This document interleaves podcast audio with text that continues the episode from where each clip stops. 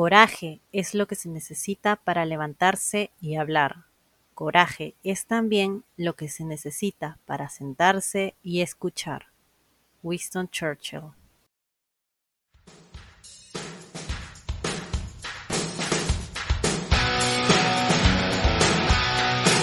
Saludos a toda nuestra comunidad oyente del podcast Taos al Día. Mi nombre es Rebeca Romero, miembro de la Comisión de Investigación del Taller de Derecho y Relaciones Internacionales Alberto Ulloa Sotomayor. Y el día de hoy estaré con ustedes para hablarles de las relaciones consulares. En los episodios anteriores, como son el primero, el tercero y el sexto, explicamos sobre puntos básicos y característicos de la diplomacia. En esta oportunidad abordaremos un tema relacionado a ello, llamado las relaciones consulares. Etimológicamente, la palabra cónsul proviene del vocablo latino consulere, que significa aconsejar. Tal como señala el preámbulo de la Convención de Viena sobre Relaciones Diplomáticas de 1961, las relaciones consulares han existido entre los pueblos desde hace siglos, y es así que podemos comprender que la institución consular es muy antigua, encontrándose antecedentes en los procenes de la antigua Grecia que se asemejan a los cónsules honorarios de nuestra época.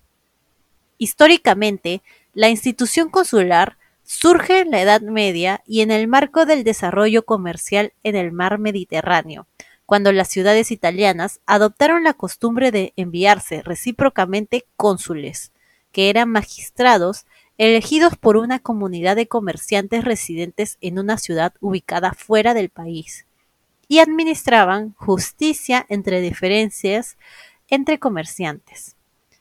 En los siglos posteriores, los estados soberanos se vieron enfrentados a un resurgimiento comercial, industrial y con una nueva vía por explotar, como fue la vía marítima y así comenzaron a celebrarse tratados comerciales con especial tratamiento del ámbito consular, delimitando y regulando funciones, concediendo privilegios e inmunidades.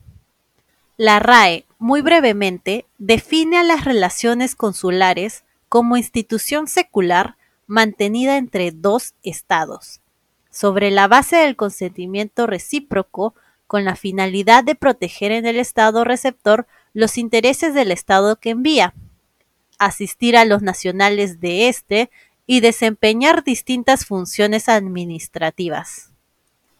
Sobre cónsul se podría definir como aquel funcionario del servicio público exterior que el Estado establece en una ciudad o puerto extranjero en el que existen intereses nacionales que atender, al que acredita ante uno o más estados como autoridad con facultades administrativas, con categoría, sede y circunscripción determinadas por patente para la protección de sus nacionales y el ejercicio de las funciones de su competencia.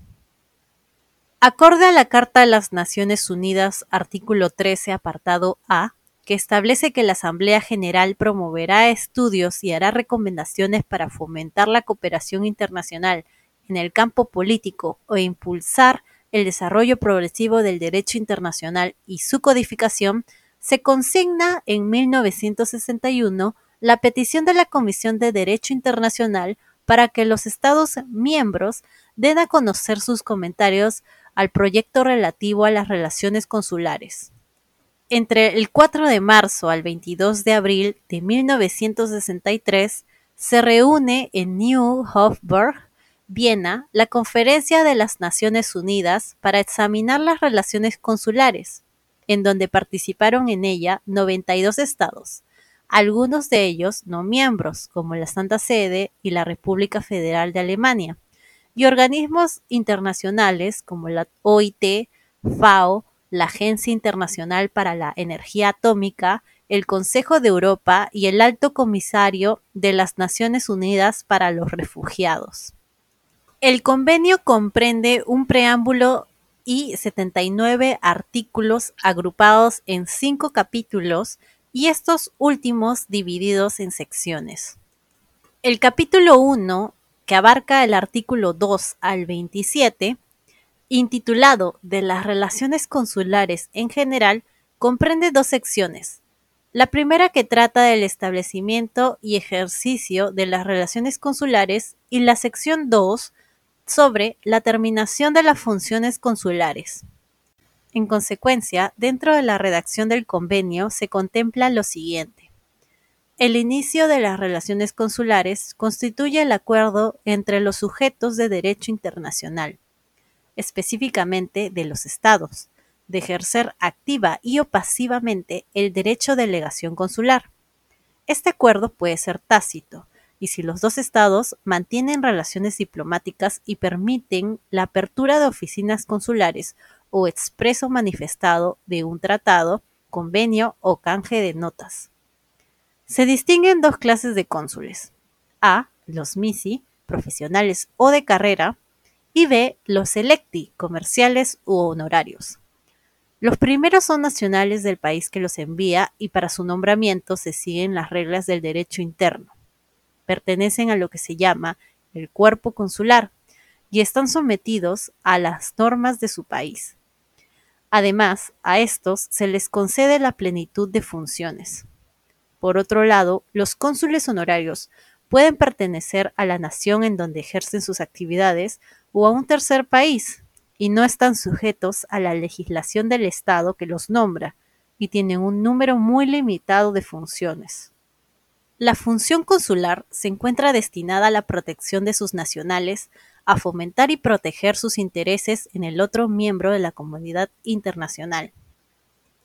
Esto se realiza por medio de oficinas consulares, órganos establecidos por mutuo acuerdo y subvención estatal, y con sujeción al derecho internacional e interno respectivo, y a la práctica vigente sobre la materia para, en base a la cooperación, satisfacer la propia realización y la otra parte en relación a la que pertenecen.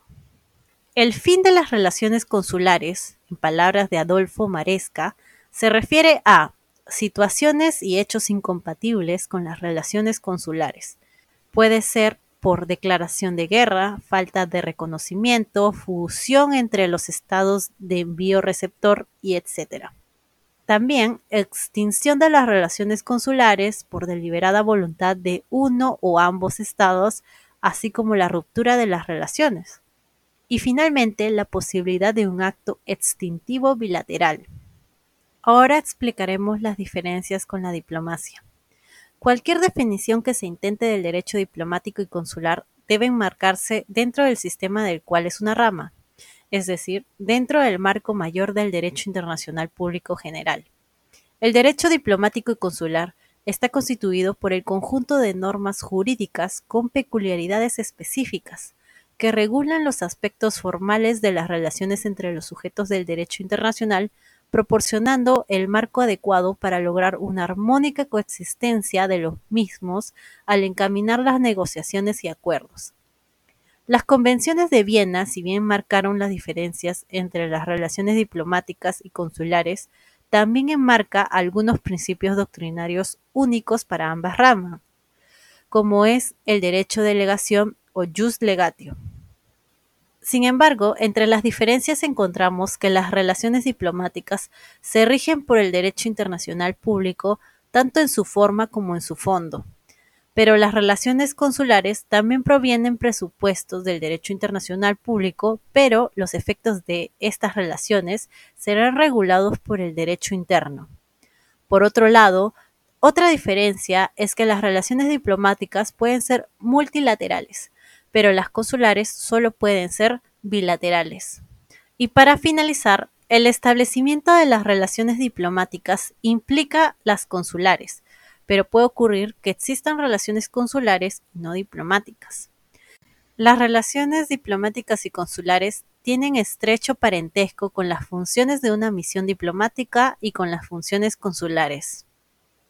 Esperamos que hayan disfrutado el tema desarrollado. Agradecemos que hayan llegado hasta este punto y apreciaríamos mucho su apoyo comentando y compartiendo los episodios del podcast en sus redes sociales para así lograr que nuestra comunidad académica siga creciendo. No se olviden de seguirnos para que no se pierdan los nuevos capítulos y secciones del podcast Taos al Día. También generamos contenido en nuestras redes sociales. Encuéntranos en Facebook, LinkedIn y Twitter como Taos UNMSM y en Instagram encuéntranos como Gaceta Internacional. Les deseamos un buen fin de semana y esto fue Taos al Día. Muchas gracias.